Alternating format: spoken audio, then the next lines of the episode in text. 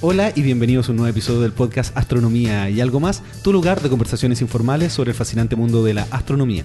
Mi nombre es Ricardo García y hoy te traigo un episodio muy especial porque es el número 100 y tengo dos grandes invitados. Voy a partir por Francisco Fernández. Eh, por favor, cuéntanos un poco tu background para que todos los oyentes de este podcast te conozcan. Oye, Ricardo, primero que todo, muchas gracias por la invitación. Me encantan tus introducciones, de verdad. Me he vuelto un fanático estas últimas dos semanas de tus introducciones. Yo soy Francisco Fernández, eh, también conocido en internet como Panchoso. Eh, tengo, bueno, he armado en mi haber varios canales de YouTube, pero quizás la gente me conoce por el principal, que es Panchoso Blog. Y, nada, muy contento de estar aquí en tu, en tu podcast, Ricardo. Y, y qué mejor que también estar compartiendo este misma, esta misma mesa, este mismo momento con estos micrófonos que con un grandioso invitado que bueno, hemos estado conversando estos últimos días acerca de él y en realidad tú eres la persona que tiene que eh, presentarlo, obviamente. Sí, porque yo mandé varias eh, inquietudes a los seguidores en redes sociales y les pregunté a quién yo tengo que traer a este podcast para el especial número 100 y casi unánime todos dijeron a Mario Amuy. Y aquí lo tenemos. ¿Cómo estás, Mario? Muy bien, Ricardo, eh, muchas gracias por la invitación ah, y, el, y, tener el honor de estar en el episodio 100 de tu, de tu podcast. Sí, no, y muchas gracias por aceptar la invitación. Además, yo quería contar un poco sobre, sobre tu historia para que los que no han escuchado el episodio número 4 y el episodio número 8, cuando recién comencé este podcast, en el año 2015, exactamente, tú eres parte del proyecto que se llama Calanto Lolo y que fue la base fundamental para el descubrimiento de la expansión acelerada del universo. Y además de los episodios del podcast, eh, yo hice mi tesis en audiovisual con un documental que se llama Expansión Acelerada y también apareces en ese documental. Y el descubrimiento para mí es uno de los descubrimientos más importantes de la historia de, de la ciencia porque cambia completamente la forma como nosotros entendemos el mundo. Así que felicitaciones por ese gran descubrimiento y por el proyecto Caranto Lolo. Muchas gracias, eh, eh, Ricardo, por esta invitación y un honor estar aquí conversando con, con Pancho y contigo. Así que démosle. Entonces, eh, vamos a partir con algunas preguntas más sencillas de astronomía y también quiero que sea una conversación informal. Este es el episodio número 100, tiene que ser algo entretenido. entretenido. Y además quería comentarles el formato, quería contarles por qué eh, tengo aquí a Francisco, eh, porque va a ser una especie de coanimador.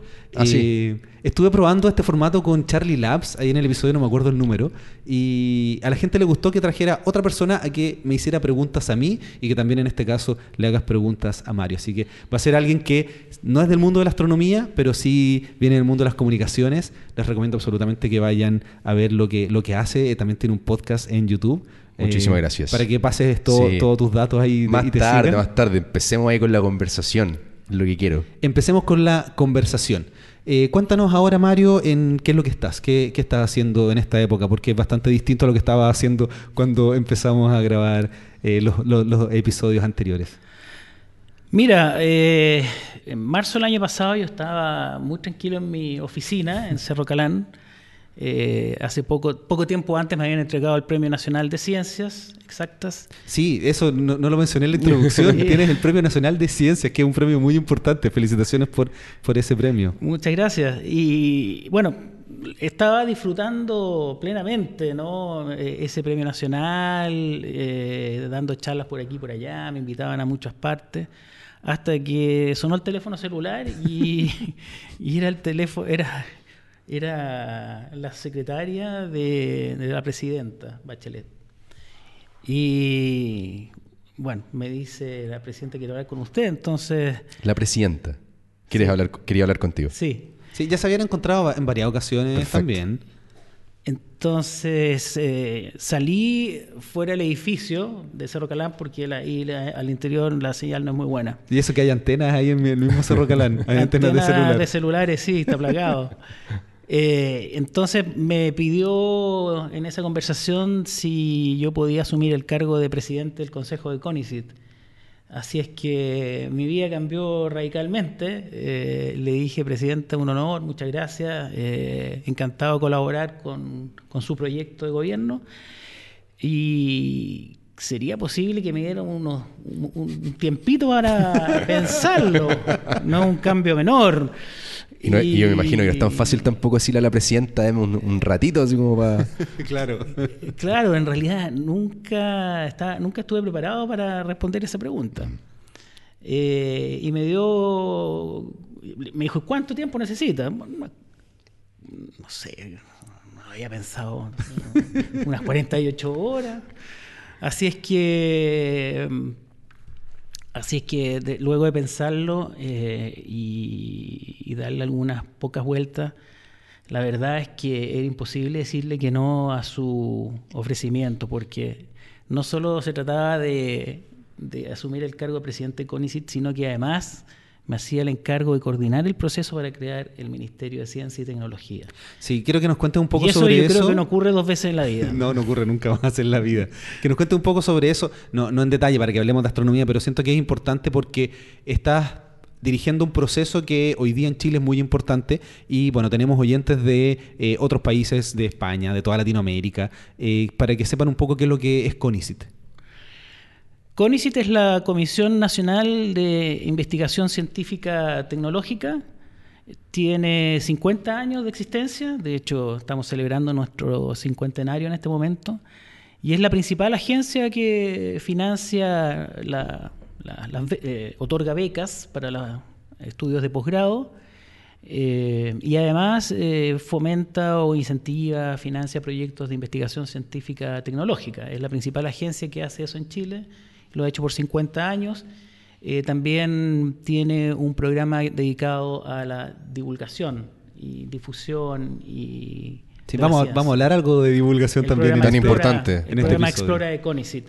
Y eh, estás a cargo o eres parte de este proceso para crear el Ministerio de Ciencia. Sí, tengo dos sombreros. Uno como presidente del Consejo de CONICIT, que, que tiene a cargo la definición de las políticas de ciencia y tecnología del país y la definición de los ejes estratégicos de la institución. Y por otro lado, el sombrero de mm, asesor científico de la presidencia con el, propósito específico de llevar adelante, coordinar el proceso para la promulgación de una ley eh, para la creación de un Ministerio de Ciencia y Tecnología. Así que tengo dos sombreros en este momento. Claro, y por lo tanto la investigación te ha quedado un poco de lado en, este, en este último tiempo. Eh, sí, pues me cambié al otro lado de la mesa. Eh, pasé de ser usuario del sistema, del típico usuario que critica CONICIT, a, estar al otro lado de la mesa y viendo el sistema del otro lado y, digámoslo, estoy en las políticas públicas, por, decirlo de una manera, y, lo que es la investigación en realidad ha quedado bastante relegada y mis pobres estudiantes han pagado el pato. Pero me imagino que una vez que termine ya este proceso vas a retomar tu investigación sin ningún problema. En teoría, como es un cargo de confianza de la presidenta, bueno, es un cargo, no, no en teoría, es un cargo de confianza, por lo tanto, el 11 de marzo yo tengo que presentar mi renuncia y me está esperando el cargo en la Universidad de Chile. Lo dejé tengo una situación que se llama dejación temporal del cargo. Eh, en el fondo dejo congelado mi cargo para evitar cualquier conflicto de interés con los temas que maneja CONICET. Bueno, pero yo creo que ahora hablemos de astronomía para que entremos en estos temas. O sea, dejemos de lado al burócrata. claro, claro. Sino que ahora al astrónomo. Eh, porque después ya cuando tengamos Ministerio de Ciencia y todo esto, y probablemente te invite nuevamente a este podcast y hablemos de todo ese proceso una vez que ya haya concluido. Eh, y quiero que hablemos de la historia del universo, que es algo tan interesante y además que eh, es algo que tú, que tú manejas. ¿Cómo podrías contarnos brevemente eh, la historia del universo? Bueno, el universo tiene 13.800 millones de años desde que comenzó la expansión. inicialmente no sabemos exactamente cómo parte el universo si partió de lo que se llama una singularidad, o sea, en el fondo de la nada. de la nada aparece el todo. Claro, ese es un concepto que es súper extraño, que yo no logro entenderlo. Claro, súper difícil de meter al, cráneo también. Sí. Como que qué puede haber antes de eso. O bien eh, hubo una etapa previa a la expansión. Y ahí son los físicos teóricos que están tratando de, entender y obtener información sobre esas primeras etapas para poder saber realmente si todo partió de la nada o existía algo previo a la expansión del universo.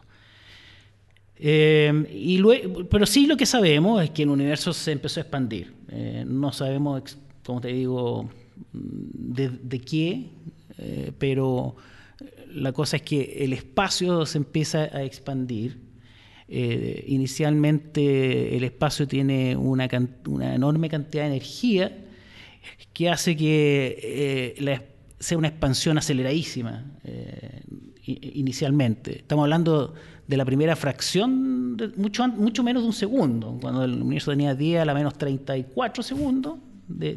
claro, es una fracción pequeñísima. Casi nada. ahí hay una etapa inflacionaria y luego esa etapa inflacionaria eh, breve, eh, la energía restante decanta en partículas, partículas fundamentales, ¿no? los quarks, eh, los electrones. Y, a partir de esa sopa de, energía y partículas, el universo se sigue expandiendo, se va enfriando, las partículas se van alejando entre sí se alcanzan, en los primeros 10 minutos se forman algunos elementos químicos, eh, el 75% hidrógeno, el 25% helio, que son los dos elementos químicos más simples de la tabla periódica. Y luego esos primeros 10 minutos, eh, el universo sigue expandiéndose, se va frenando. Eh, a los 400.000 años, el universo forma los primeros átomos neutros, eh, es decir, el hidrógeno y el helio se encuentran con los electrones, forman átomos neutros. Eh, y eso pasa a los 400.000 años. Todavía no existían las estrellas, no existían las galaxias. Luego de algunos millones de años se empiezan a formar las primeras estrellas. Eh, y a partir de esas primeras estrellas se forman aglomerados de estrellas que son las galaxias. Algunas de esas estrellas explotan lo, lo que se denomina una supernova, y esas estrellas liberan desde sus entrañas eh, elementos químicos nuevos que no existían, que la estrella los fabricó durante su vida. Y ahí estamos hablando de carbono, oxígeno, nitrógeno, etc. Y ese material, eh, ese, material químico nuevo, eh, más complejo que el hidrógeno y el helio, pasa a formar segundas generaciones de estrellas. En esa segunda generación de estrellas, con todo este material, se forman los planetas como la, como la Tierra. Entonces, eh, los átomos que conforman el, aire, el oxígeno, el nitrógeno, eh, vienen del interior de una estrella. El hierro nuestro, de nuestro, que hay en nuestra sangre, el calcio de los huesos, también se formaron, son partículas de estrella. Y, eh, ¿Y qué pasa después? Bueno, el universo se sigue expandiendo, se sigue enfriando y en lugares como eh, que son muy fríos se forman moléculas, ¿no? Eh, y a partir de las moléculas, eh, en un planeta como la Tierra, en, hace unos 4.000 millones de años, emergen las, los primeros microbios, las primeras bacterias en realidad, los primeros organismos. Y, eso durante 4.000 millones de años ha ido evolucionando, eh, gracias a Darwin, y, se han ido formando cada vez organismos más complejos. ¿no? Y lo más complejo que ha formado el universo en 4.500 millones, de, eh, en tus 13.800 millones de años, somos nosotros. Claro, para estar sentados aquí hoy día grabando este podcast. Así que esa es una historia resumida del, universo. Bien, partió, partió de, un, universo muy denso, muy caliente, en forma de partículas simples, y hoy día es un universo mucho más frío, mucho menos denso y mucho más complejo. ¿Qué, te parece esta historia del universo contada por Mario? Es difícil igual resumir millones de años en unos cuantos minutos. Es absolutamente difícil. Una consulta de pronto de, parte de una persona como ustedes que están ahí escuchando el podcast. O viéndonos también, porque lo estamos haciendo también, en YouTube. A través de YouTube. Y para, para el podcast, para audio. ¿Tú sientes que, que de pronto eh, somos, somos nosotros este resultado de toda esta cantidad de millones de años de evolución, de, obviamente las estrellas del cosmos mismo que estás comentando, para llegar a este punto en el que nos encontramos hoy, eh, sientes que de pronto puede existir también la posibilidad, bueno, yo creo que es la típica pregunta que le hacen muchas veces los astrónomos de pensar quizás más allá y ver si estamos nosotros aquí en este momento, ¿podrá existir otra raza de pronto, otros seres en algún espacio de, del universo? Esa es la pregunta del millón de dólares. La gran pregunta. Eh, si estamos... no parte con preguntas fáciles, claro, Francisco. Ni, baratas. ni baratas. Eh, claro, la, pregunta es si estamos solos en el universo. Claro. Eh, la pregunta todavía no tiene respuesta. Sin embargo, con los telescopios, con la tecnología, hemos ido logrando acotar parte de las incertidumbres que lleva esa, esa pregunta uno la puede dividir, la pregunta, en, varios pedacitos, digamos. Uno es, eh, eh, existen, ¿cuántas estrellas como el Sol existen? ¿no? Parecidas al Sol. Eh, existen planetas alrededor de esas otras estrellas parecidas al Sol. Existen planetas, de, ese, de esos planetas existen planetas parecidos a la Tierra eh, existen planetas que de ese subconjunto, o de esos planetas, existe un subconjunto de planetas que tenga agua líquida, que es fundamental para, la vida. Exacto. Eh, después, ¿cuál es la probabilidad de que a partir de esos lugares que son potencialmente habitables eh, se haya dado la vida? Mm. ¿no? Y, cuál es la probabilidad de que eso, esa, vida se desarrolle de una forma similar a la nuestra. Tecnología que pueda comunicarse con nosotros o que pueda darse a conocer hacia el resto del universo. Y luego, ¿cuál es la probabilidad de que esa sociedad sobreviva a, sus propios adelantos tecnológicos? Eso es lo que se llama eh, la ecuación de Drake. Drake es un, astrónomo que en los años, comienzos de los años 60 se dedicó a investigar este tema y dividió la pregunta como en, en siete pedacitos, digamos.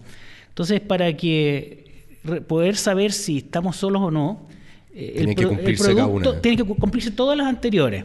Y la, multiplicación de las probabilidades de, esas, de esas componentes de esa ecuación tiene que ser distinta de cero para que y, cercana a, uno como para, poder tener certeza de que eh, de que en nuestra galaxia hay una probabilidad eh, suficientemente alta como para que existan otros seres inteligentes eh, eh, grabando un podcast.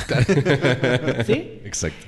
Ahora, ya, empezamos a hablar de ecuaciones ya. Sí, yo me había, me había comprometido a, no ponerme ñoño. No, pero es interesante eso, a la gente aquí le gusta que, profundicemos en esos temas. Entonces, entonces mira, partimos con mucha ignorancia o hay, una, hay una persona, me encanta esa frase que dice que la ecuación de Drake es la manera más resumida de resumir nuestra ignorancia. en el fondo tú ¿ah? la divides en siete pedacitos donde no sabíamos nada, pero le das una formalidad. Eh, donde resumes toda esa ignorancia. Pero hemos ido avanzando, ganando el espacio a la ignorancia, y, y, hoy día sabemos que existen en nuestra galaxia 200 mil millones de estrellas, muchas de ellas parecidas al Sol, eh, hoy día sabemos que hay 4.000 exoplanetas, o sea, planetas fuera del sistema solar. Eh, y de esos mm, hay muchos que son sólidos, como la Tierra. Sabemos que hay muchos de esos que están eh, a una distancia adecuada de su estrella para que el agua esté en forma líquida. Entonces hemos aprendido un montón. Hoy día sabemos, se estima, por lo que, la información que tenemos, que deben haber, un, deben haber unas 40.000 millones de planetas parecidos a la Tierra y con eh, posibilidad de agua líquida. Con posibilidad de agua líquida, 40 mil millones. Entonces, eso ya te permite acotar esa, eh, esa incertidumbre con la cual partimos, esa ignorancia con la cual partimos. Y por lo tanto, hay energía, o sea, hay estrellas que producen energía. Están los elementos químicos, los mismos que están aquí, están presentes en esas tierras. Eh, ¿Hay agua líquida? Sí, sabemos eso hoy día. Y la pregunta es entonces, a partir de, todo ese material que es energía, elementos químicos y agua líquida, que parece ser esencial para la vida, ¿cómo pasas tú de esa química, esa química que puede ser compleja, eh, eh, pueden ser moléculas eh, con muchos átomos y, y complejas, ¿cómo pasas tú de esa química compleja a formar el ADN?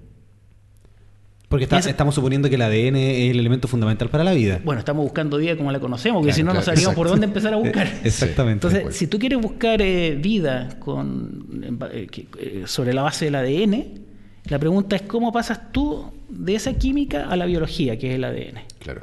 ¿Y tú qué crees? Chuta, yo no, yo no creo, yo, yo, yo soy agnóstico. Claro, exacto. Eso lo, que un poco mi pregunta iba a tu lado un poco más romántico también del asunto. Yo creo que me, dijiste ñoño, ahora claro. No, pero. O, nerd. Tratando de entender un poco lo que, lo, que quería preguntar, Francisco, es que como científico, igual tú tienes que tener ciertas ideas preconcebidas para hacer una búsqueda, aunque el resultado sea totalmente distinto. Mira. Pareciera que esa probabilidad no es tan baja del momento en que la vida emergió en la Tierra muy al comienzo. O sea, la Tierra se formó, se formó hace 4.500 millones de años y las evidencias más antiguas de las primeras bacterias o células eh, tienen cerca de 4.000 millones entonces, de años. Entonces, parece que no tuvo que transcurrir tanto tiempo para que se produjera esa, el traspaso de la, biología, de la química a la biología. Entonces, eso te da una sugerencia. Exacto. Estadística no se puede hacer con n igual a 1, pero, eh, pero, pero, pero con, ese, con ese datito, digamos, tú puedes pensar que esa probabilidad no es tan, tan, tan chica y que por lo tanto esto se puede haber dado eh, en, otros lugares en la Vía Láctea. El problema es que después de 50 años, desde que empezó Drake a buscar señales inteligentes con los radiotelescopios, hasta ahora no hemos encontrado nada. Entonces, si fuera tan probable, tendríamos que ya estar... y, a ver, siendo esa probabilidad significativa, habiendo tantos planetas Tierra con las condiciones para ser habitables, eh, habiendo transcurrido 4.000, eh, es decir, eh, 12.000 millones de años desde que se formó la Vía Láctea, tienes mucho tiempo, mucho espacio, muchos lugares posibles. Y sin embargo, no hemos encontrado, no hemos encontrado nada. Entonces la pregunta que se hizo Enrico Fermi fue, Where is everybody? claro, ¿dónde están todos? ¿A dónde están todos? Y no están. Ahora, yo tengo la esperanza que cuando se construya el SCA, este gran radiotelescopio que va a estar en Australia y Sudáfrica, según lo que me cuentan, tengo un par de episodios sobre, sobre el SCA, va, si es que hay algún aeropuerto en un planeta de aquí a un radio de 20 años luz de distancia, ellos van a ser capaces de captar esa señal. ¿Será, ¿será un tema tecnológico? Sí, pues sin duda que hay un sesgo tecnológico, es decir, nuestras capacidades tecnológicas van de menos a más eh, y cada vez tenemos más sensibilidad para detectar eh, nuevos objetos, nuevos planetas, nuevas galaxias, eh, señales más débiles del universo, así que por supuesto que hay un sesgo. Claro, además yo creo que vivimos en un momento maravilloso de la historia de la ciencia porque tenemos futuros telescopios, gran parte de ellos van a estar aquí en Chile, que son absolutamente revolucionarios, son mega construcciones para poder entender estas estas preguntas de, fundamentales del ser humano. Sí, estamos en un lugar eh, y en un momento privilegiado en la historia de la humanidad. Eh, es primera vez que con toda la instrumentación que tenemos, tenemos acceso prácticamente a ver todo el universo y por lo tanto tenemos la oportunidad para responder esas preguntas fundamentales que se hizo la humanidad desde que existimos, que son unos 200.000 años como Homo sapiens. Y, en esa historia de 200.000 años nosotros estamos, eh, estamos en el momento y en el lugar preciso, para poder responder esas preguntas. Así que es súper buena la oportunidad. Oye, y quiero que hablemos hablando de historia sobre la historia de la expansión del universo, no desde el descubrimiento, sino que cómo ha cambiado la tasa de expansión del universo en el tiempo. Porque como tú mencionabas al inicio, no tenemos idea cómo el universo explotó en una especie de Big Bang, que algunos no le creen, que otras personas sí, y que tuvo un momento de inflación brutal que se llama el, periodo inflacionario, que ahí recomiendo los episodios que, tengo con Gonzalo Palma, el episodio 24 y el 28. experto en el tema. Experto, así me explotó el cerebro.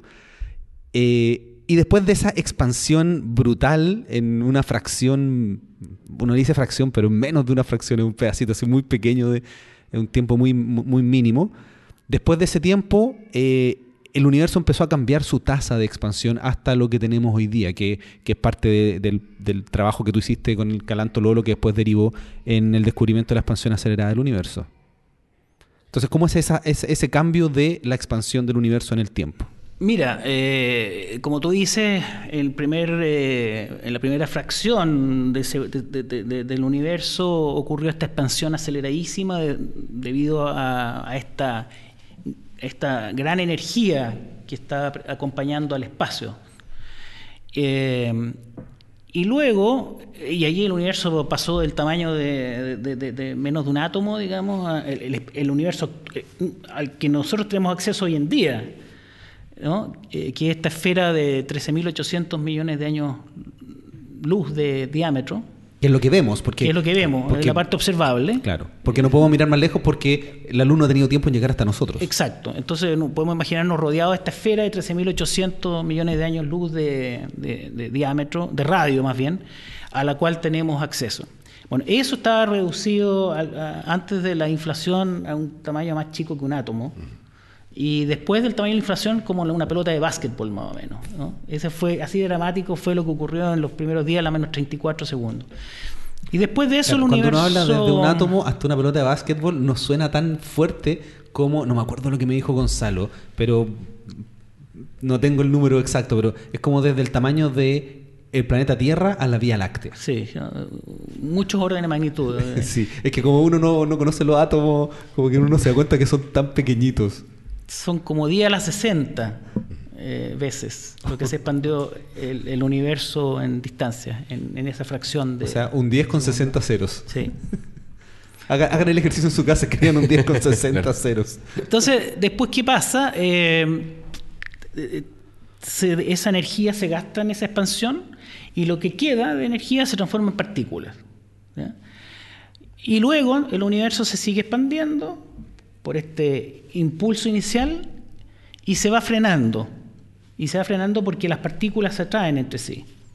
Y esto se sigue expandiendo, se sigue expandiendo, igual que un gas que se expande, se va enfriando, se va enfriando. Al medida que se va enfriando, se forman los primeros átomos, después la, primera estrella, las primeras galaxias. Pero, cada vez frenándose. Frenándose. En los primeros, si el universo tiene 13.800 millones de años, la primera mitad del universo se frenó debido a la atracción que ejercían los objetos entre sí. Qué, extraño, como que creció brutalmente y después empezó a a frenarse, a frenarse, o sea, sigue expandiéndose, se sigue expandiendo, pero cada vez más lento, menor velocidad, a menor tasa, una tasa menor, claro.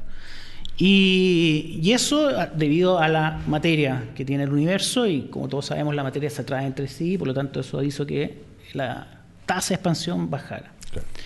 Y lo curioso es que hace la, segunda mitad del universo, en el segundo tiempo, el, universo se puso hiperactivo, eh, se tomó un Ritalin, no al revés, eh, se tomó...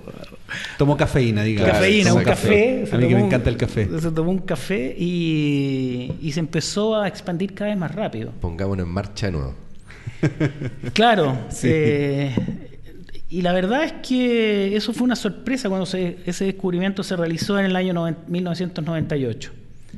Porque según lo que nos había enseñado Einstein, el universo tendría que haber seguido frenándose.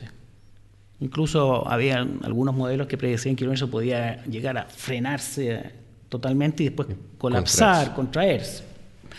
Pero la cosa es que el Big, claro, conducir a un colapso como, como el Big Bang, digamos, de donde partimos. Claro, como que los universos eran cíclicos. Pero en 98 se descubre todo lo contrario. Claro. Y la mitad de los datos para hacer ese descubrimiento fueron del proyecto Carantololo.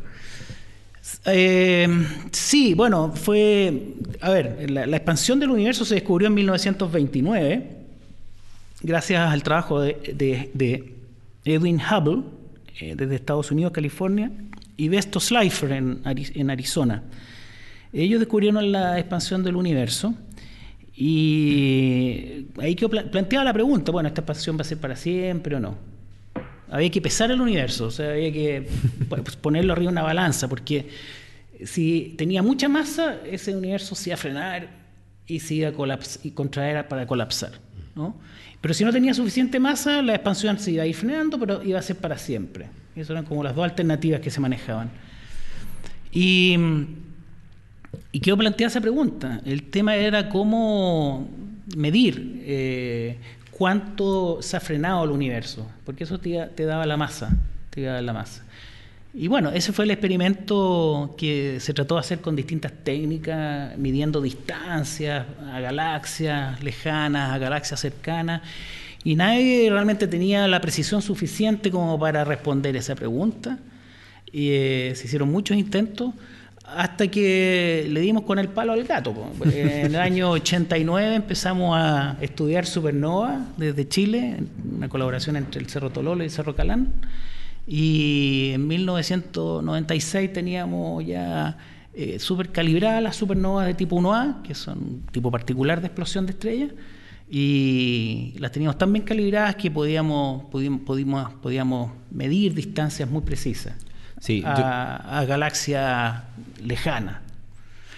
Eh, entonces, eso fue lo que hicimos entre el 89 y el 93, buscando supernova. Entre el 93 y el 96 hicimos el análisis, llegamos a las conclusiones, hicimos las publicaciones en que demostrábamos que teníamos ya la caja de herramientas para poder eh, medir distancias súper precisas.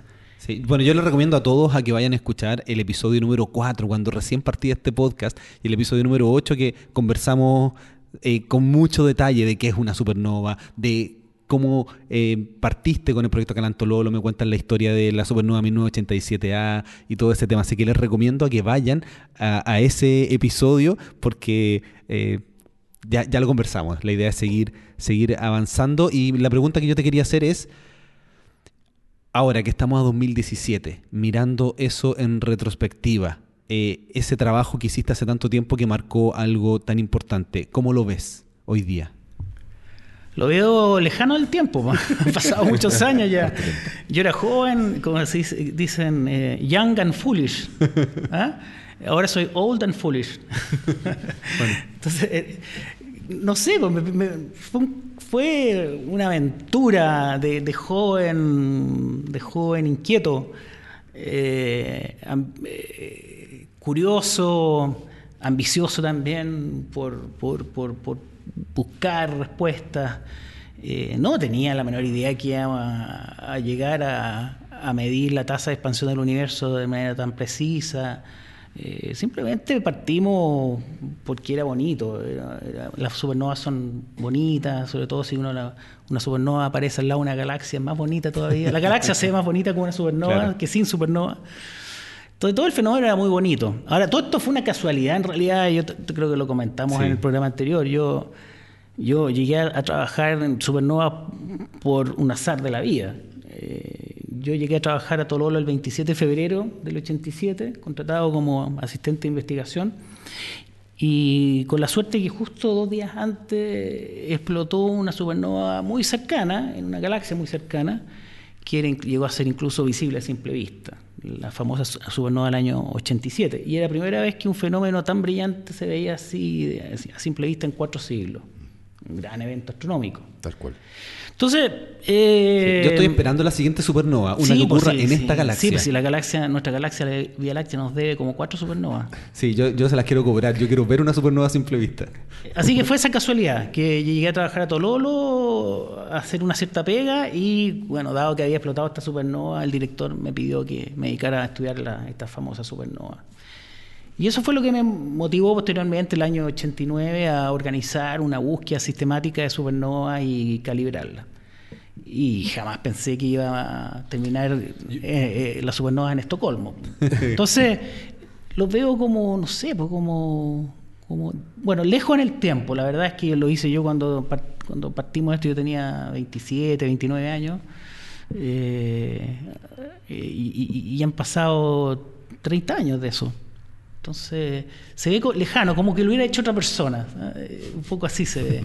¿Tú querías hacerle una pregunta, Francisco? Sí, sí, en realidad quizás está la respuesta en, aquellos primeros capítulos que nombraste, pero no sé, toda este, esta narración que estás haciendo se me viene a la cabeza a Twister, la película en donde aparecen estos cazatornados y uno de pronto puede pensar en cazador de tornados simplemente es como seguir, no sé, los cielos oscuros, de repente un poco más nublados en Estados Unidos, que tengan distintas conductas que puedan entregar a los científicos la idea de que ahí puede aparecer un, tornado. Pero, ¿cómo es el caso de una supernova? Porque al final, no sé, no, no, logro entender muy bien cómo es el salir al universo, a mirar el universo y tratar de encontrar mm. supernovas en distintos lugares. tenemos que mencionar para los que no conocen lo que es una supernova, que es la explosión de una estrella cuando muere. Así es.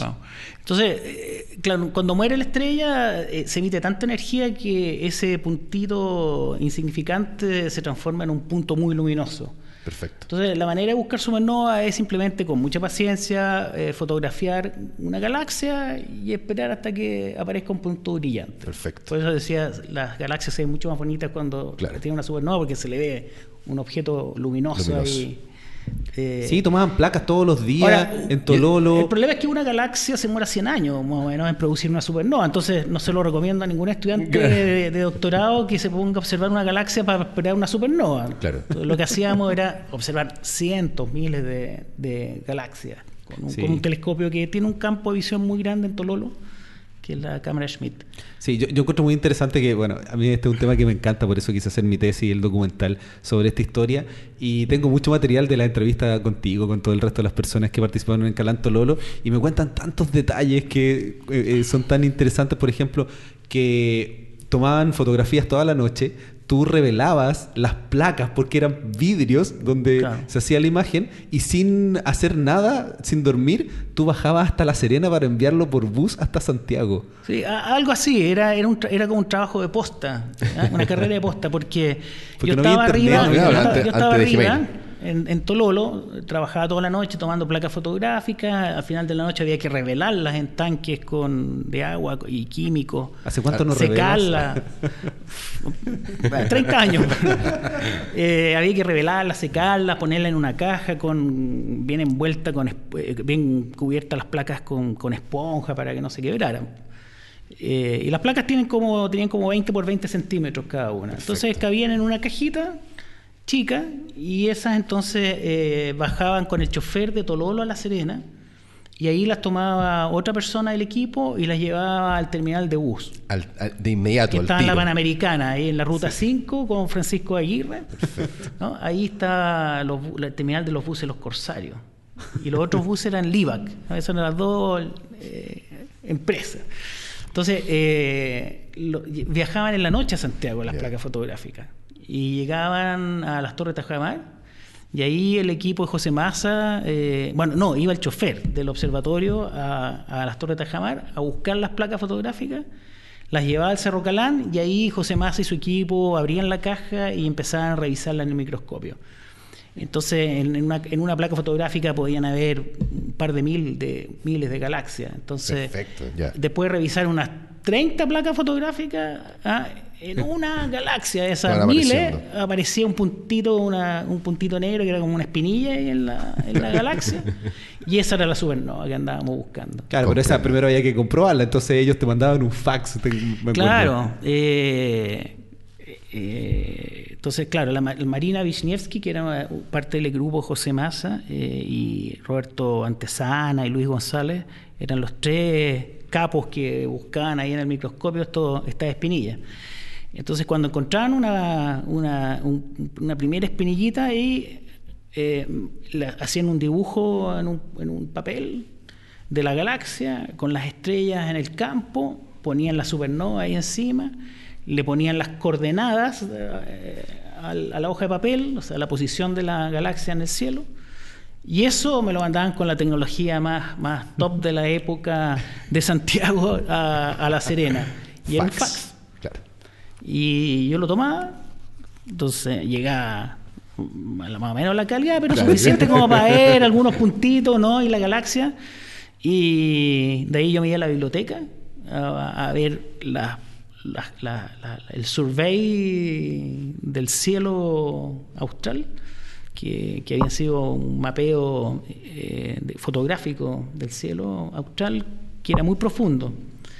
Eh, y ahí yo con el microscopio identificaba el lugar, reconocía estas estrellitas, veía que efectivamente faltaba uno en, el survey, en la, ah, en, la imagen de referencia previa. Entonces ya lo tenía bien, más o menos conocido, me había familiarizado con el campo, ya, y le llamaba por teléfono al observador que estaba en el telescopio 91 centímetros y le pedía que por favor tomara una imagen esa noche con un CCD, que es un detector ya mucho más sensible. Hoy día las cámaras que tenemos en nuestros celulares son infinitamente mejor que esos CCD. Claro, así es. Y bueno, eh, y el observador no era una persona que había venido a observar supernova, había venido a observar galaxias. El Neil Tyson, pues Neil Tyson era uno, de los Tyson te tocó sí, pues era uno de los observadores ahí en el 90 centímetros. Sí. Generalmente le tocaban noches nubladas, ¿ah? pero eso que no se sepa, que no salga de aquí. Ah, eh, entonces pasaba muchas horas. Entonces tú ibas y le decías, Neil, sabes que necesito tomar esta foto y él con esa voz que tiene. Claro, me tocó muchas veces hablar con Neil, con otros cientos de astrónomos que venían habían viajado a Estados Unidos o de Canadá, en fin, de Europa, a, su, a, observar tres, cuatro noches. Habían postulado con meses de anticipación. Entonces era, era, Para ganarse su espacio también. Era un espacio preciado. Entonces, eh, llamaba por teléfono y le decía, mira, tengo la supernova del año. la supernova del año. En realidad era chiva, pero... Eh, era una excusa para... Ah, era, era, una manera de motivar, ¿no? Entonces, eh, del otro lado del teléfono me decían, mira, voy a tratar, qué sé yo. Mira, si son solo 300 segundos, o sea, 5 minutos. Cinco minutos, una exposición de 5 minutos con, el, con un filtro nomás, para ver si está ahí o no está la supernova. Algunas veces me iba bien, otras veces no, pero en general me iba bastante bien. Lograba torcerle el brazo a los, a los astrónomos de, que estaban allá arriba en Tololo. Ahí desarrollaste yo estaba en La Serena. Ahí desarrollaste lo político entonces. Parece, parece que ya tenía el bichito en el ADN. ¿eh? Eh, y, eso, pues así que con mucha buena voluntad y, y generosidad de los astrónomos visitantes que venían a Tololo se tomaba una imagen. Y yo entonces, eh, esa, al, día, al día siguiente llegaba y ansiosamente me metía el computador, bajaba la imagen y, veía si estaba o no estaba la supernova. Así que en la mitad de los casos eran falsas alarmas y en la otra mitad eran, eran verdaderas supernovas. A, mí me gusta siempre bajar el trabajo de los astrónomos a el día a día, cómo se hace, porque al final el trabajo que ustedes hicieron y que después continuaron haciendo otros dos equipos, llegaron a demostrar que existe un 70% en el universo que le llamamos energía oscura que no tenemos idea qué es lo que es. Eh, se ha avanzado un poco desde desde eh, el 98 que se descubrió hasta hoy día para tener sí, seguimos, seguimos sin saber lo que es. sí, seguimos absolutamente oscuras. No, no, no, no, no. Eh, hemos avanzado, pero seguimos sin saber qué es lo que es. ¿Hemos avanzado en saber qué no es o no? Mira, lo que pasa es que, claro, en el 98 el descubrimiento se hizo con, con 29 supernovas del Calanto Lolo, que eran supernovas cercanas, que medían la tasa del universo aquí cerca, por lo tanto la tasa del universo, la, tasa de expansión del universo actual. Claro, porque eso es lo bonito. Mirando cuando más lejos te, vas, al pasado. y después el, grupo de Brian Schmidt y de Sol Perlmutter eh, buscaron supernovas más lejanas. Y, uno, el primer paper del grupo de Brian Schmidt reportó creo que eran 12 o 14 supernovas eh, lejanas, sumadas a las 29 del Calantololo. Y el grupo Pearl Matter eh, eh, publicó el paper un poquito después con 42 supernovas lejanas más las del Calantololo. Y cuando compararon las tasas de expansión, ambos concluyeron que el universo se iba acelerando, se había estado acelerando los últimos, eh, la última mitad del universo. Ahora, en ese momento, ellos, para poder explicar esta cosa rara que era la aceleración, que no se explicaba por la física tradicional de Einstein, eh, inventaron un eh, sacaron como una especie de conejo el sombrero, ¿no? Que, que, Einstein había metido el, conejo dentro del sombrero en 1900, eh, en 1929. ¿El 29? Ah, ¿verdad? Sí, fue en esa época. A ver, lo que pasa es que. Sí, estamos. hay que montar un, hay un poquito más de contexto. Ya, en 1916, Einstein propone su teoría de la relatividad general y la aplica a todo el universo. Y se encuentra que el universo tiene que estar en expansión o en contracción por la gravedad. Claro. Y resulta que eh, no había evidencia de aquello en ese, en ese momento, por lo tanto Einstein saca un conejo del sombrero que le llamó la constante cosmológica y con eso parcha la ecuación original y logra explicar que el universo sea estático, estático como se conocía en 1917. Claro. Entonces, pero en 1929 Hubble y Schleifer descubren la expansión del universo y por lo tanto, eh, el, el, conejo se metió al sombrero, no, fue necesario usar ese, parche a la ecuación de Einstein. Y resulta que en 1998 se descubre que el universo eh, se está acelerando, o sea, no solo no está estático, eh, está cada vez expandiéndose más rápido. Entonces, ¿cómo lo explicaron en 1998? Sacando nuevamente el conejo de Einstein, eh, que es la constante cosmológica. Pero como una primera explicación, una primera hipótesis. Y ahora, desde 1998 hasta ahora, han transcurrido casi 20 años y se han obtenido mucho más datos. Entonces tú ya puedes eh, caracterizar mucho mejor qué diablo es lo que produce esa aceleración. Y a medida que se han obtenido observaciones de varios cientos de supernovas y se ha complementado con otro tipo de información eh, astronómica, eh, todo apunta a que efectivamente es la constante cosmológica de Einstein. ¿Y qué significa que sea la constante cosmológica? Eh, la constante cosmológica tiene como su una, interpretación física en, energía del espacio, del espacio vacío. O sea, el espacio vacío tiene energía y eso hace... El espacio vacío tiene una energía asociada y eso hace que, el universo se acelere. Yo, yo, cuando empiezo a pensar esas cosas ya me explota el cerebro. Exactamente, se quema un poco. Sí, y, son conceptos tan difíciles de, de a veces de entender. Em, y con esto quería ya cambiar un poco, un poco de tema. ¿Cuál crees tú que es la importancia de la divulgación y la comunicación para que conceptos tan complejos y el trabajo que ustedes hacen, que fue tan importante, que hacen cientos o miles de astrónomos alrededor del mundo, llegue a las personas comunes y corrientes? Eh, bueno, en primer lugar, la, la, ciencia tiene que ser cercana a las personas. No, me, no, no concibo a un científico eh, encerrado en un laboratorio escribiendo papers solamente. Los papers no los lee la señora Juanita. Eh, y, sin embargo es la señora Juanita la que está financiando ese trabajo. Entonces no, no, concibo a un investigador encerrado en un laboratorio satisfaciendo solo su curiosidad. Eh, está bien que investigue por curiosidad, así lo hice yo también, pero tenemos que salir con ese conocimiento fuera de los muros de nuestros laboratorios, de nuestras universidades, a, la sociedad, eh, por la razón que, acabo de mencionar. Así que es un deber, es un deber ineludible. Ahora el tema es cómo se hace para que eso sea ameno, eh, sea traducido a un lenguaje fácil. ¿Cómo se hace en el fondo para que la señora Juanita ahí entienda acerca de la expansión del universo que probablemente le va a hacer estallar la cabeza antes que nosotros? la señora Juanita o don Pedrito, digamos. Exacto. yo, no sé cuántas personas de lo que nos están viendo o escuchando van a comprender eh, en profundidad todo lo que hemos hablado incluso en este episodio.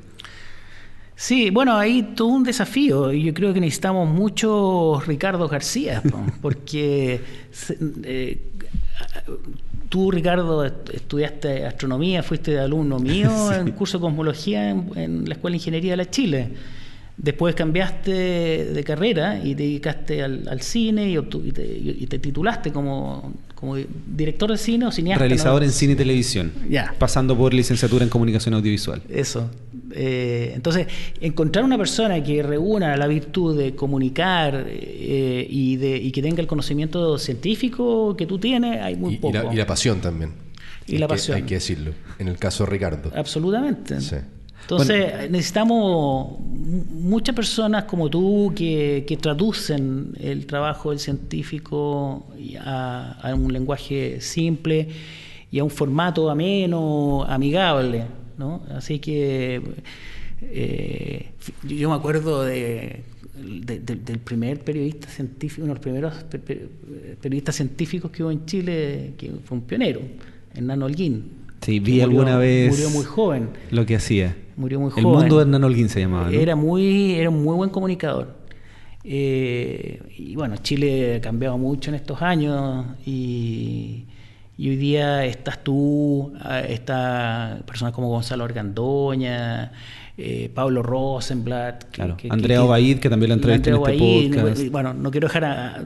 estoy dejando a muchas personas fuera. Mucho afuera pero la verdad es que hoy día uno se encuentra con muchas personas que tienen esta, estas dos virtudes, digamos, comunicar y saber de ciencia. Bueno, y no, y no solamente en Chile, sino que eh, por lo menos en habla hispana, eh, tanto en podcast como en YouTube, hay muchos comunicadores o personas que están, o, que son del lado de la ciencia, que están tratando de em, compartir este conocimiento con, todo el mundo y le está yendo muy bien. Canales españoles que tienen muchos suscriptores también. Y para ti, Ricardo, ¿qué significa el tema de la divulgación científica? Porque pronto tú también lo has tenido, o sea, tú lo vives, tú lo realizas, estás viajando constantemente, estás tratando de también eh, levantar eh, todo lo que sea posible para ti poder eh, estar comunicando justamente lo que se está descubriendo, lo que se está estudiando. ¿Cómo ha sido?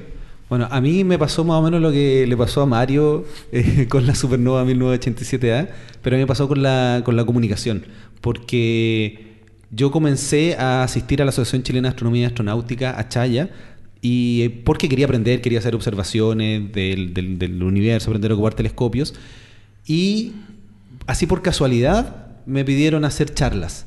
Y empecé a dictar charlas a las visitas antes incluso de empezar a estudiar astronomía. Y claro, después cuando estudié astronomía eran mejores las charlas, obviamente tenían más, más contenido. Y sin darme cuenta, ese bichito que comenzó con hacer charlas terminó siendo lo que hago hasta el día de hoy, que es la comunicación más que la investigación. Y lo que me gusta a mí, por ejemplo, de este podcast es que tengo la posibilidad de conversar con personas tan importantes como, como Mario o como los casi 100... Importante en mi casa. y los fines de semana.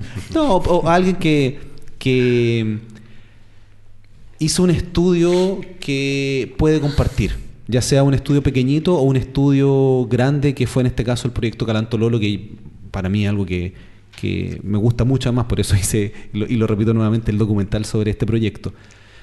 Em, poder conversar directamente con investigadores, con científicos, y, esas conversaciones que yo tengo, em, que siempre he tenido, porque nosotros conversábamos antes, yo le preguntaba a los profesores, a otros astrónomos, y después dije, pongámosle un micrófono. Mm. Y hagámoslo para que otras personas lo puedan escuchar y que a veces sean cosas más ñoñas y que a veces sean los detalles como ahora contaba exactamente todo lo que se hacía, eh, lo que tenías que hacer para conseguirte tiempo y eh, estudiar la supernova. Entonces, eh, Creo que también esto lo hago por mí, porque me encanta poder conversar de estos temas y ponerle un micrófono a una persona, en este caso a ti, permite conversar, siento, de una forma distinta y, un poco más interesante y que además quede, quede registrado. Entonces, eh, tener 100 episodios para mí es... Aparte que lo impresiona, el, después de que lo conversamos la otra vez acerca del tema de las visitas de cada podcast, yo, bueno, conocía, según lo que tú me hayas comentado, tu trabajo, pero cuando eh, ahondamos un poco más en cómo impactaba este programa en particular en una audiencia y al notar que hay tanta gente que escucha versus también o apoyándome también en lo que pudimos eh, rescatar de Mónica Rubio de pronto hace unas semanas atrás eh, en el norte, conversar acerca de cómo las mujeres también se están sumando más y más a la astronomía, da la sensación de que el, público, la gente, hay una masa crítica que está queriendo interiorizarse más, que quieren más información, que están más conectados con la ciencia, no solamente la astronomía, sino que las distintas ciencias, las distintas disciplinas, y es un, no sé, una motivación, me imagino, ¿no? Yo siento que tengo la fortuna de estar en Chile donde están ocurriendo muchas cosas. En este momento tenemos los telescopios, no participamos activamente en ellos, pero espero que eso cambie en algún momento. Y se está desarrollando mucha astronomía. Yo, yo creo, y aquí corrígeme si, si piensas de otra forma, Mario, yo creo que si no tuviéramos esos telescopios hoy día en Chile, no estaría tan desarrollada la astronomía acá. Ah, absolutamente. Eh, eh, eh, tenemos acceso al 10% de tiempo de observación en cada uno de los telescopios instalados en Chile y eso ha sido la clave para el desarrollo de, nuestra comunidad científica. Claro, yo me acuerdo que cuando yo estudiaba decían que ese 10% todavía no se utilizaba. me parece que hoy día se utiliza completamente. Sí, y se solicita algo así como un 30, un 40%. Claro, se solicita más de lo que se... tres o cuatro veces más de lo que hay disponible. Nuestra comunidad hoy día tiene cerca de 100 académicos, 100 eh, postdocs. Eh, sí, la Sociedad Chilena de Astronomía hizo, hizo un análisis, me parece que eran más de 200 astrónomos trabajando en instituciones chilenas. Con doctorado. Claro, con doctorado. Sin contar los estudiantes de, mm. doctorado. ¿Cuántos son los estudiantes que van saliendo de pronto anualmente? Es difícil eso. Eh, se hizo la medición la otra vez en el diario La Tercera, hicieron un análisis y contaron la cantidad de alumnos que entran, ya sea a ingenierías o a ciencias cercanas pensando en astronomía, y son más de 600. Perfecto. Pero. Obviamente se hace un filtraje. Somos muchos los que no terminamos. Claro, exacto. que pasamos por distintas áreas, o que se van a ingeniería, que se van a geología. Y, Ah. perdón, y en tu, en tu época, en su momento, ¿cuántas personas entraron de, de tu. Yo entré a la escuela de ingeniería a los 16 años, fue en el año 77, 1977 por si acaso, ¿no? Que no se piense que, que, no se piense que en 1877. Eh, y eh, de esa generación, eh, yo era el único interesado El único. en... De, de- de los que entramos a la escuela de ingeniería de la Chile, yo era el único interesado en- en la astronomía. Perfecto. Hoy día, eh, hoy día entran a, so- a Chile cerca de 20 per- eh, personas, estudiantes interesados en este tema. Eh, a la católica creo que aceptan como 25 al año. Bueno, y hay que sumarle Concepción. Sí, me parece La que son siete universidades que tienen pregrado hoy día en eh, Chile. eh, en- claro, Antofagasta, en fin. Sí. Así que O sea, eso, eso, eso- eso te lleva como a los, a los 600 Claro. estudiantes de astronomía de, de pregrado. Claro, pero no van a salir 600. No. No, eso es un número porque. ¿Pero claro, cuántos serán? ¿Unos 50 personas? ¿Unos 40 ¿Al personas? año? No, un poco menos. Sí, mira, no, no, no tengo el dato exacto, pero yo, mira, en, en la Universidad de Chile son una docena eh, que obtienen su licenciatura cada año. Ya. Bueno, entonces. en la volviendo- Católica un número parecido, o sea, yo creo que Sí. entre Puede 50, ser 50, sí. 60 personas al año obtienen su pregrado. Eh, y ahí no todos pasan al, al magíster o al doctorado, entonces se va, se va angostando la pirámide. Bueno, y respondiendo también a, a la pregunta que tú me hiciste, eh, con todo este contexto en Chile, eh, siento que tengo el privilegio de poder estar aquí en un país que, si bien ha desarrollado, a mí me gusta llamarle comunicación más que divulgación, pero ya una cosa personal, eh, se han desarrollado, como tú mencionabas, Hernán Holguín, lo que ha hecho Gonzalo Organdoña con la serie Hijo de las Estrellas y con otras series más, lo que ha hecho Andrea Obaid con Tecnociencia y muchos otros oh, divulgadores. Siento que todavía es necesario y, y tengo la oportunidad de presenciar la construcción de los nuevos grandes telescopios, de poder conversar con personas que llevan años conociendo el mercado, conociendo astrónomos en todo, en todo el planeta y poder comunicar eso desde el país que en algún momento va a terminar siendo la capital mundial de la astronomía. Entonces es un momento fascinante, creo yo, además estar en este país. A mí me encanta. Oye, y Ricardo, eh, me imagino que estás al tanto de este, bueno, ya lo mencionamos a la pasada, la- el proyecto de crear un Ministerio de Ciencia y Tecnología, que está en discusión en el Parlamento en este momento eh, y que posiblemente sea promulgado este año. Eh, estoy cruzando los dedos. ¿Cómo ves tú, eh, cómo, tú- cómo te imaginas tú el- el- el- el- la actividad de la divulgación de la ciencia de la- de- en, en este futuro, en esta futura institucionalidad? ¿Qué, pregunta más compleja que me haces? No, no, no- no esperaba algo ¿Cómo así. te lo imaginas? ¿Cómo te gustaría que fuera? Dame algunas ideas. A ver, yo siento que eh, desde el punto de vista de los científicos, hay científicos muy buenos para divulgar y científicos que son muy malos. Entonces, eh, como bien decía, en general todos debieran eh, de alguna forma compartir sus investigaciones con el público final, que son las personas que están pagando impuestos. Pero siento que en algunos casos es mejor que tenga un mediador. Alguien que conozca de ciencia, que conozca de comunicación, algún periodista, comunicador, eh, cineasta, youtuber, lo que sea, eh, que permita hacer ese puente, porque está muy, muy lejano lo que hace un científico de la persona común y corriente. Y no es porque el científico vive en otro planeta o sea alguien especial, sino porque lleva años para tener un doctorado en astronomía y que estar casi 10 años o incluso más estudiando un solo tema. Entonces, obviamente, uno se encierra en, en su propio mundo. Entonces, hay que tener esa conexión. Y si tú pudieras elegir así como una política país, una política pública del Ministerio de Ciencia y Tecnología para la divulgación, popularización de la ciencia, generación de una cultura de ciencia, tecnología e innovación, elige, tú pudieras elegir tres ejes, digamos, de trabajo. Ya, yo creo que el primero sería tener la posibilidad de financiamiento para entidades privadas que puedan hacer divulgación eh, productoras audiovisuales eh, u otro tipo de instituciones que desde una forma un poco más eh, imparcial quieran comunicar la ciencia. Porque, por ejemplo, lo que yo veo hoy día en Chile es que, y en, otros países también, es que, lo que las personas que hacen comunicación o divulgación son instituciones, son universidades, son organismos que tienen investigadores y que quieren mostrar que sus investigadores hacen cosas interesantes. Que yo creo que eso es muy importante que exista y se está desarrollando mucho hoy día.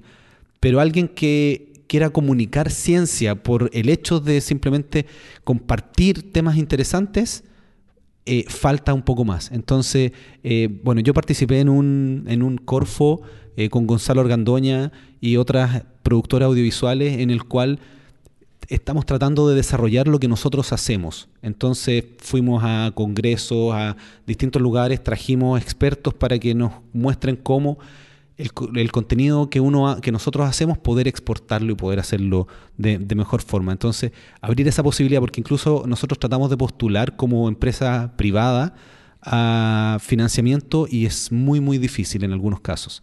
Em, eso por un por un lado. Por otro lado yo igual tengo entendido que parte de los fondos que se le dan a los astrónomos para hacer investigación incluyen eh, divulgación pero muchas veces esos fondos se utilizan para hacer ciclos de charlas. Y yo creo que ya los ciclos de charlas, si bien son súper bonitos y entretenidos, eh, no como que es lo más fácil para hacer. Dicen, hagamos un ciclo de charlas. Pero hay mucho, muchas otras cosas que se pueden hacer.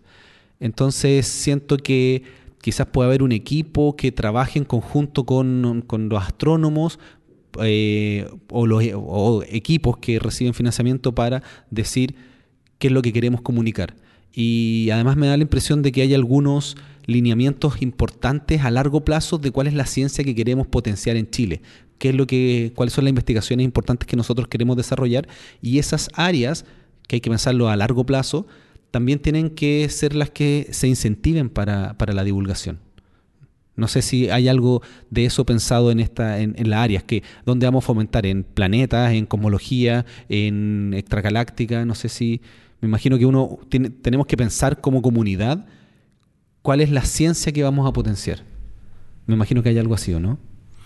Bueno, algo de eso estamos haciendo desde CONICIT. Hemos definido algunos ejes estratégicos eh, o prioritarios, eh, seis en particular, que están en la página web. Y eh, cuando exista el ministerio, me imagino que que quien sea ministro o ministra adoptará alguna, alguna de las políticas de, públicas en este ámbito que, hace CONICIT, que hace la Corfo, que hace el Consejo Nacional de Innovación. Eh, y después seguirá perfeccionándolas y desarrollándolas. Pero yo creo que como punto de partida va a adoptar las políticas que hoy día están en, en estas instituciones, estas organizaciones. Bueno, me imagino también que eh, para ver las políticas de, divulgación, también se, se va a hacer un llamado a los comunicadores a que o a la gente que trabaja en esta área a que entreguen ideas, me imagino. Claro, eh, porque cuando uno, cuando, tú me pusiste en aprieto en este momento, porque tampoco es algo que yo haya pensado y desarrollado, son ideas que tiro rápidamente. No lo sabías, pero era tu casting. Estaba en este momento tomando la decisión si es que ibas a participar de. no, mira, lo que cuando el proyecto, un proyecto de ley para crear eh, un ministerio, en realidad es una institucionalidad, son espacios institucionales que se crean. Eh, y, el contenido eh, se le da después. Claro, exacto. en la proyecto de ley tú no le das contenido, no dice vamos a investigar A, B o Z.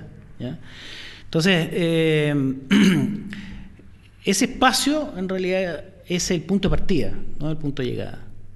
Eh, es, como, es como si tú construyeras una casa con obra, hiciste la obra gruesa, le hiciste las terminaciones, y ese es el proyecto de ley. Después tú tienes que alajar esa casa y tienes que dotarlo de contenidos de, política de ciencia y tecnología, política pública.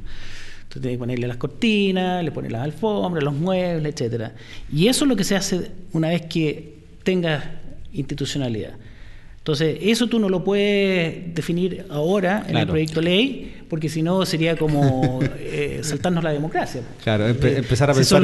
en la democracia se elige los presidentes, el presidente designa a sus ministros o mm, ministras como sus representantes en las distintas carteras y, tiene la facultad de hacer la política, para eso fueron elegidos. Claro. Y tiene el mandato del pueblo para eso, ¿no? Claro, pienso que es como hacer la decoración del baño sin tener la casa. A, priori esa política a, ese ministerio. El ministerio tiene que hacerla y ojalá con una visión de, de largo plazo. Entonces, todo está por construirse yo siempre digo, el ministerio es el punto de partida, no es el punto de llegada. Claro, pero se ha estado luchando por el ministerio hace mucho tiempo. Entonces tú ahí tienes que definir políticas de áreas prioritarias, eh, políticas de centros de investigación, eh, eh, políticas de, difusión, de, generar una cultura de ciencia y tecnología en el país. Y eso está todo por hacerse. Entonces hay que ponerse a pensar.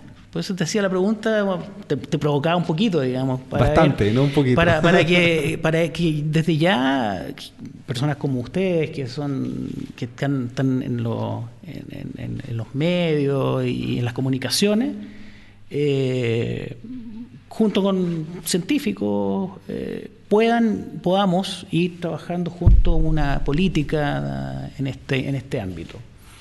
Entonces está todo por hacerse, está todo por hacerse. Eso es lo bonito. Eso es lo Ahora, los recursos siempre son escasos, entonces hay que ser ingenioso y ver dónde se ponen los recursos para que sean más efectivos. Los pones, por ejemplo, a nivel escolar o lo pones en el público más adulto. Claro. Entonces tienes que plantearte una estrategia y una política. Claro, cuando uno empieza a pensarlo desde ese lado ya se pone muy difícil, pero también eh, algo bonito lo que mencionas es que está todo por construir y estamos armando algo que va a sentar las bases de cómo va a ser la ciencia en Chile y la comunicación de aquí a...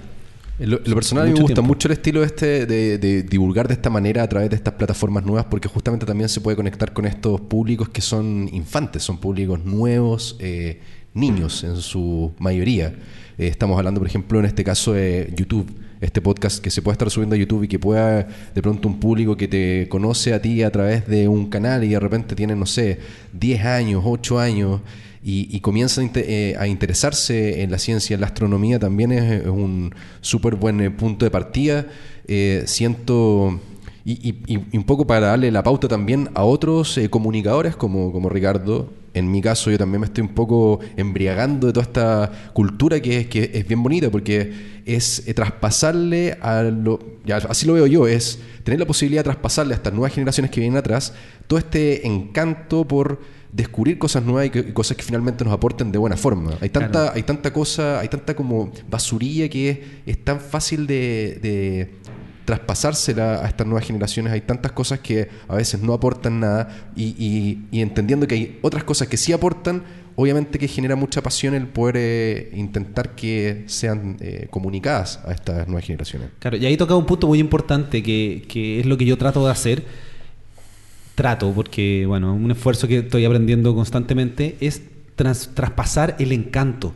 Más que simplemente enseñar y decir, esto es una supernova, esto es un agujero negro, es transmitir ese encanto, porque cuando uno despierta el bichito, cuando a mí me, nació el, interés por preguntarme sobre el universo, no pare nunca más. Mm. Entonces, esa es la transmisión que hay que hacer desde, desde niños, el cuestionamiento del universo, no para que todos sean astrónomos, si el mundo sería muy aburrido si todo el mundo fuera astrónomo. muy eh, aburrido. Muy, aburrido, sí.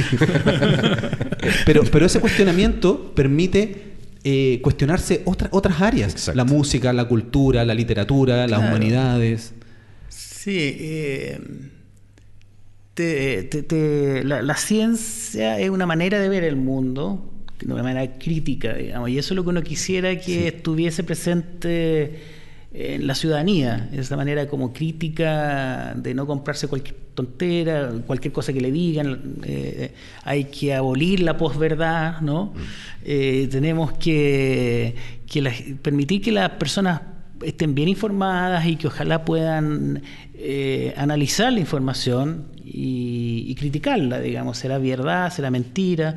Y así con el y eso es lo que te da la ciencia, el, método científico te permite primero observar el mundo natural y, poner a prueba hipótesis críticamente, validarlas a través de las observaciones, a través de los datos, a través de los experimentos. Entonces, tú te puedes plantear 10 hipótesis distintas para, para explicar por qué partió el universo, pero esas 10 hipótesis, algunas tienen validez empírica, otras no, y así va funcionando la ciencia. Sí, y yo te tengo una te obliga A, ser crítico de tu entorno. Y yo creo que eso es lo que uno quisiera de los ciudadanos, que estuviésemos siempre como activamente cuestionándonos eh, nuestro entorno natural, pero también lo que dice el resto del mundo, la sociedad. ¿Será verdad que lo que decía George Bush de que Irak eh, estaba armado hasta los dientes con armamento de destrucción masiva? Pero en general, el público final o el público que no está vinculado a la ciencia, en general ve a los científicos como alguien que ostenta la verdad. Como, ah, pero es que ellos lo saben todo y hay otras formas de, mirar el universo. ¿Qué, ¿Qué, opinas tú de esa, de esa visión que en general la gente tiene de los científicos? Más bien te preguntaría a ti, como tú que has conocido tantos científicos y que los has entrevistado, ¿cómo los encuentras? ¿Medio soberbio? Yo he entrevistado solo astrónomos. ¿O, gente, o gente sencilla? ¿Cómo, los ves? Pero es que ya, en, confianza, pues si no importa lo que diga Ricardo. hay, de todo, hay de todo. Mójate el potito un poquito. yo creo que hay de todo. Pero en general, cuando uno. A ver, lo, que yo siento es que cuando uno habla en el primer nivel de la ciencia, obviamente van a ser casi puras certezas. Nosotros sabemos la edad del universo, sabemos cuánto la edad de la Tierra, sabemos cuántas galaxias hay. Pero dentro de esos que uno llama saber, hay demasiadas incertidumbres. Y yo siento que esas incertidumbres son las que muchas veces no logramos transmitir y la gente dice, no, pero es que el científico cree que se las sabe todas. Y la verdad es que si se las supiera todas, no habría más ciencia por hacer no habría más preguntas que responder. Entonces, creo que quizás nos falta, me incluyo en eso, en tratar de comunicar que la ciencia es un libro abierto, que lo que sabemos es un porcentaje muy pequeñito de todo el universo desde el área de la astronomía, pero desde la biología, desde la arqueología, hay más interrogantes que respuestas. Claro, y bueno, lo voy a decir porque es lo que yo hago, creo que la mejor forma de romper esas barreras es a través de la comunicación, de que todo el mundo tenga posibilidad de acceso a conocer los, las investigaciones más avanzadas en eh, todas las áreas. Eh, no, todo el mundo le va a interesar, esto, eso está muy bien, pero tener la posibilidad de acceso. Y eso yo creo que, es importante y la comunicación ahí juega un rol fundamental. Quería preguntarte, Mario, cambiando un poquito de tema, ya no fuimos en, las profundidades, pero esa, esa, es la gracia de un especial de 100 episodios del podcast. ¿Qué es lo que se viene eh, para ti más adelante? Porque tú estabas en lo que era el Instituto Milenio de Astrofísica, estabas investigando, pero ahora tuviste que dejar todo eso de lado para participar de un proceso que eh, en Chile y para la ciencia chilena va a ser muy importante. ¿Cómo ves los siguientes años para ti? Uf, qué buena pregunta. Eh, por lo menos para mí. Eh, a ver, claro, como tú dices, yo estaba eh, con un cargo en la universidad de, profesor, de investigador. Eh, estaba dirigiendo el Instituto Milenio, que es uno de los proyectos de financiamiento grande que existe en Chile hoy en día. Y que han hecho cosas comunicacionales muy bonitas. Yo se las recomiendo, voy a dejar algunas. han hecho unas figuras, o sea, unas animaciones muy bonitas, han hecho harto por la comunicación ahí estaba dirigiendo ese grupo que eran cerca de 150 personas, entre profesores, académicos, investigadores, jóvenes, estudiantes, etcétera. Así es que eh, en eso estaba. A su vez tenía mi grupo de supernoveros en Cerro Calán. Qué buena, supernoveros. Eh, que, que, eran, eran estudiantes, postdocs, pero se ha dispersado ese grupo. Eh, desde que estoy en CONICIT, los estudiantes se graduaron eh, los postdocs terminaron, se, se, fueron, hay uno que está en Estados Unidos, el otro está en Portugal y el tercero está en, Finlandia. Eh, eh, entonces, en este momento mi, equipo realmente se, dispersó y, estoy un poquito alejado del mundo de la investigación, me entero por los mails de lo que está pasando. y en este año y medio he descubierto que disfruto mucho las políticas públicas. Eh, a ver, hasta hace un año y medio yo disfruté de los impuestos que pagaban todo el mundo, la señora Juanita, don Pedro. Eh, ellos me financiaron mi investigación. Eso me permitió a mí satisfacer mi curiosidad, investigar la supernova, después tuvo sus implicancias, sus bonitas consecuencias, pero esencialmente financiaron mi curiosidad. Y yo me entretuve y, me pagaban por eso. Entonces, aunque parezca un cliché, es el momento de devolverle al país lo que el país le dio, le dio a uno. Es un, lugar común lo que estoy diciendo, pero es verdad. Bueno, por algo los lugares este comunes son lugares comunes. En este momento eh, siento que puedo aportar al país desde, la, desde CONICIT, eh, desde, desde este trabajo legislativo, y creo que puedo hacer una contribución al país de vuelta, por lo que el país me dio a mí, y creo que puedo contribuir más en este momento desde, este desde esta plataforma que escribiendo otro paper más. Claro. Entonces, eh, estoy aprendiendo en este proceso de hacer políticas públicas, de eh, participar en un proceso de legislativo para crear una institucionalidad y un futuro ministerio. Eh, desde CONIS estamos ideando una serie de políticas públicas que también espero que sean un legado. Y siento que, desde esta plataforma puedo contribuir de manera más significativa que si estuviese en mi oficina escribiendo un paper. Entonces, eh, no tengo idea qué va a pasar el próximo año. Yo sé que el 11 de marzo tengo que presentar mi, renuncia porque es un cargo de confianza de la presidenta. Y, y quizás, bueno, vuelva a mi oficina a escribir papers. Me gustaría escribir algunos libros no solo astronomía, pero tengo otros, otros proyectos también. Porque ya, tienes un libro que se llama Supernovas. Tengo un libro que sí, que ya tiene 10 años y... 10 años ya, como pasa 10 años. Y tengo ahí unas invitaciones de un editorial para escribir eh, otros libros. Eso me motiva. ¿Y pero otros eh, libros comentas que no son de astronomía? Eh, por, por ahora el compromiso que tengo con la editorial es escribir de aquí a un año un libro de astronomía. Y, pero también tengo otras otras ideas dando vuelta en la cabeza que, no sé, que necesito sacar cosas adentro. Eh, claro, me imagino que ahora en este cargo... Y contar un poquito mis experiencias en el mundo en el mundo de las políticas públicas. Claro, yo decía que me imagino que con todo el trabajo que tienes ahora es difícil poder cranear esas ideas que tienes adentro y, todavía se están ahí, como que las tienes en un lado y en un momento... estoy como empezando a esbozar esa, esos proyectos, digamos, para el próximo, próximo año. Ahora, seguir, me, interesaría seguir contribuyendo a, este, a las políticas públicas en materia de ciencia y tecnología. Yo, yo creo que es clave para el desarrollo de nuestro país incorporar el conocimiento a, a nuestro desarrollo, para lograr un desarrollo sustentable y no basado solo en la extracción de de, recursos naturales. Entonces, eso me gustaría hacerlo, no sé exactamente cómo ni en qué lugar, pero creo que eso me motiva mucho. Para allá va entonces la cosa. Podría Una mezcla con también escribir libros de, divulgación, en fin. son algunas de las cosas que estoy empezando a esbozar, pero la verdad es que claro. faltan algunos meses. Oye, y mirando hacia el futuro, ¿Cómo ves la ciencia en Chile de aquí a unos 10 años más?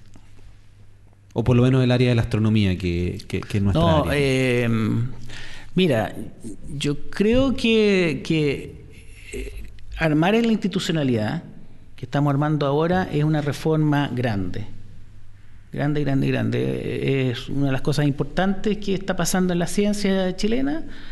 Eh, llegar a tener un ministerio y tener todo un sistema de ciencia, tecnología e innovación, que no es solo un ministerio, pero involucra varios otros ministerios, es eh, algo no menor. Y yo creo que, como lo dije antes, el punto de partida es una plataforma para eh, generar estrategias de desarrollo basados en conocimiento, innovación, tecnologías. Creo que es la podemos se puede cambiar al país desde esta institucionalidad, de este futuro ministerio. Y, Y para eso hay que definir estrategias de largo plazo, políticas de mediano plazo y acciones de corto plazo.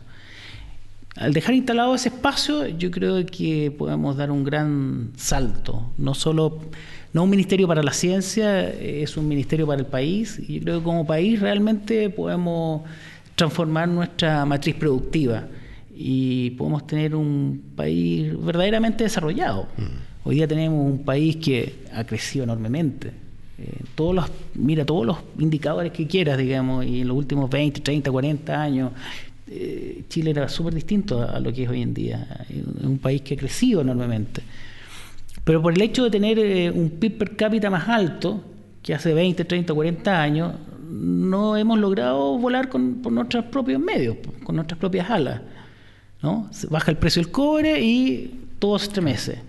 Entonces, realmente necesitamos que ese desarrollo sea sustentable, que podamos volar por nuestras propias alas y eso lo da, eso se logra incorporando el talento, el conocimiento, la materia gris de la gente, de las personas, a, lo largo de, y ancho todo Chile, porque el talento está en todas partes, incorporando eso a nuestro desarrollo.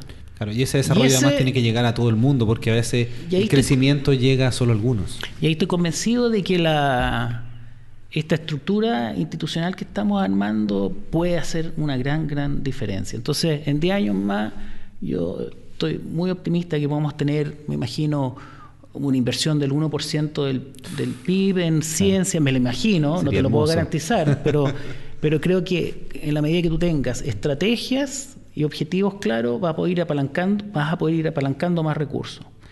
Y vas a, a poder eh, tener, por ejemplo, centros de investigación, verdaderamente centros, que hoy día no existen en Chile, en distintos temas que son fundamentales para responder problemas que tiene la sociedad por, por decirte, podría ser el tema de la marea roja, eh, puede ser el tema de la salud, la alimentación, puede ser el tema, eh, puede ser en ciencias sociales, para aliviar algunas tensiones que tenemos por allá en el sur de Chile y en el norte y en todas partes. Entonces, yo imagino centros de investigación, unos cuatro o cinco centros potentes de investigación de ladrillo, que no sean virtuales, ¿no? Eh, con, donde se inserten los nuevos doctores que vienen regresando al país o que se dan doctorado en Chile. Y me, imagino eh, una gran actividad científica y una ciencia que conecte con las necesidades de la sociedad. Bueno, si es que llega a existir este podcast en 10 años más, tenemos que conversar y hacer análisis de cómo lo veías y cómo eh, va a ser en 10 años más. Y yo sé que nos centramos bastante en Chile eh, y este es un especial y me escuchan gente en todo Hispanoamérica o todos los países hispanoparlantes, pero, pero también son elementos que podrían replicar en, otros lugares. Por ejemplo, yo ahora estuve en Colombia, he visto cómo es la ciencia en México. Eh, y la astronomía no está tan desarrollada como acá. Entonces, de repente también podemos colaborar a que vean lo que estamos haciendo y que también nos puedan dar ideas y, no sé, compartir este trabajo. O sea, la astronomía tiene un gran futuro en Chile. O sea, tú, tú sabes y, hemos, y se han hablado muchas veces en, en, este, en este programa que, que, que, vienen los grandes telescopios a instalarse en nuestro país, que vamos a concentrar el 70% de la observación en, el desierto de Atacama. Entonces, eso viene de todas maneras y, probablemente los grandes descubrimientos de exoplanetas y quizás de actividad biológica en, en algunos exoplanetas se haga desde Chile en la próxima década. Entonces, sin duda que vamos a avanzar el conocimiento, pero asociado a ese conocimiento está todo lo que es el manejo de grandes bases de datos, big data, eh, cómo analizas tú esa cantidad enorme de datos para extraer la información relevante. Eh, eso significa crear algoritmos, desarrollar software, ¿no? Entonces ahí tú tienes toda una tecnología asociada a la astronomía que puede generar capacidades en, el país enormes, porque después es todo ese conocimiento de informática, de manejo de grandes bases de datos, pueden permear a tantas otras áreas de nuestra economía, de nuestro quehacer. Entonces, está la investigación fundamental, pero también hay que pensar cómo llevar ese conocimiento hacia, hacia lo que la gente también eh, requiere. Claro, necesita, exacto. Bueno, ya llevamos casi una hora y media. Yo sé que mis episodios siempre son, trato de que sean de una hora, pero este es un especial. Llevamos 100 episodios del podcast Astronomía y algo más. Son más de dos años de arduo trabajo. Y bueno, tú, Mario, también estuviste presente en los inicios cuando yo recién partí este, este proyecto. Y bueno, quiero que por favor comenten en qué lugares los pueden encontrar las personas. Eh, tú, Mario, yo sé que tienes redes sociales y cada día estás más activo, así que este es el momento que las puedas compartir. Bien, pues eh, primero que nada, felicitaciones por haber llegado a este hito ¿no? de los 100 podcasts y, por todo el trabajo de, difusión, divulgación de la ciencia que has hecho. Es realmente espectacular. Eh, así es que yo voy a tuitear y voy a ponerlo en Facebook, eh, que son los medios que yo uso habitualmente. Bueno, voy a dejarlo aquí en la, en, la nota del episodio para que te sigan todos en Twitter también. En Twitter creo que soy M. Amuy. Ah, creo que Creo, que soy, sí, sí, sí, sí. Es que, no sé, pues, nunca, nunca eh, ingreso con mi clave, con mi nombre de usuario y clave porque está abierto siempre en mi, en mi teléfono. Claro, pero va a estar aquí en la, en no, es M, descripción. Es, mi inicial y mi apellido. M muy para que ahí pueden tutear y, y, además vean lo que, lo que hace Mario. Excelente. Eh, Francisco o Panchoso. Panchoso. Eh, bueno, ahí me pueden seguir también en Twitter, arroba panchoso-b corta o v y bueno, sí, yo creo que Twitter es una de mis eh, redes sociales favoritas. Instagram, que es exactamente lo mismo, panchoso-b corta. Y me sumo también a las felicitaciones de Mario. Creo que está haciendo un súper buen trabajo, Ricardo. Continúa en la misma senda porque sin duda alguna te puedes convertir el día de mañana en uno de estos pilares que se van a estar buscando quizás también en un ministerio de ciencia, quién sabe. Yo quiero seguir haciendo comunicación. No sé si quiera estar e, e, en, algo así, pero bueno, uno nunca sabe. a viejo y vas a tener que trabajar en las políticas públicas. Bueno, todo a su debido tiempo, yo no ¿Quién sabe, quién sabe? Así que bueno, eh, sigue con el buen trabajo nomás y, por supuesto cuenta con mi... Esa es la soberbia de la juventud. claro, cuenta con mi apoyo para, lo que necesites y, genial, genial poder participar de este capítulo número 100. Ojalá se vengan mil más. Muchas gracias. Eh, bueno, para mí, a mí me encanta hacer esto. Eh, lo que quiero seguir haciendo es lo que he estado tratando de, hacer, porque a veces no es, no es, fácil poder tener los fondos para poder realizar lo que a uno le gusta, pero siento que soy un afortunado que puedo hacerlo, puedo viajar, puedo conocer personas y, eso me encanta. Así que muchas gracias. Y antes, bueno, como es un especial, podemos pasearnos por todos los lugares donde, donde yo quiera. Así que quería preguntarte, Francisco, ¿qué es lo que se viene? Porque probablemente llegue algunas personas que, que también te siguen a ti y quieren saber qué es lo que se viene para este, Panchoso. Este es el capítulo número 100. A ver, ¿qué se viene? Bueno, eh, los que me siguen cerré mi canal este año y eso tiene que ver con un cierre de un ciclo que duró bastante tiempo, desde fines del 2009 que tenía un canal en el que estaba creando una cierta, cierto tipo de contenido. Eh, llegué a un punto en el que sentía que ya ese contenido tenía que llegar hasta ahí y ahora estoy eh, recapitulando y un poco también observando, viendo desde afuera qué está sucediendo en Internet para ver a qué seguimos. Así que el, el futuro es incierto aún. Claro, podemos adelantar que estamos conversando algunas ideas. Todavía estamos, en el mundo de las ideas. De a, poco también, como lo dije hace un rato, me he estado eh, cautivando con esta área que, que, también maneja muy bien en Ricardo y, y, una área que también a mí, por ser un, ciudadano de este planeta y una persona que constantemente mira al cielo también, eh, me apasiona bastante sin tener el conocimiento que quizás eh, requiere a veces, pero sí el romanticismo para poder eh, mirar para arriba las estrellas y, maravillarse, porque de verdad siento que el trabajo que hacen los astrónomos, tanto en Chile bueno, como en el resto del, planeta, es, grandioso. Este último tiempo he tenido la posibilidad de, acercarme un poquito más a eso y, y motiva mucho. Así que quién sabe, de repente por aquí también va la cosa. Bueno, este es el momento en que yo doy las gracias y termino el episodio, pero como es un especial, quiero hacer lo que hago una vez que apago aquí eh, la grabación. Perfecto. Eh, y uno queda conversando, lo quiero hacer todavía en el micrófono, que es que comenten qué les pareció esta conversación que ya lleva más de una hora y media. ¿Qué, te ha parecido esto, Mario? Nos, nos fuimos por distintos lugares. Bien, me parece muy terapéutico. eh, Hace bien conversar me ha hecho bien conversar y ponerme al día, ¿no? Con, contigo, con Pancho que no lo conocía y, y poder eh, mirar un poquito al futuro, mirar lo que estamos haciendo, imaginarnos el país en 10 años más. Eh, creo que eso ha sido un ejercicio muy saludable. Francisco.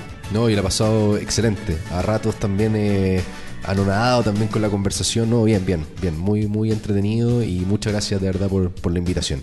Ha sí, bueno, un gusto. Yo, yo, estoy probando formato. Para mí este es un formato nuevo. Quería aprovechar de hacerlo en el episodio 100, de contar con otra persona no del mundo de la astronomía.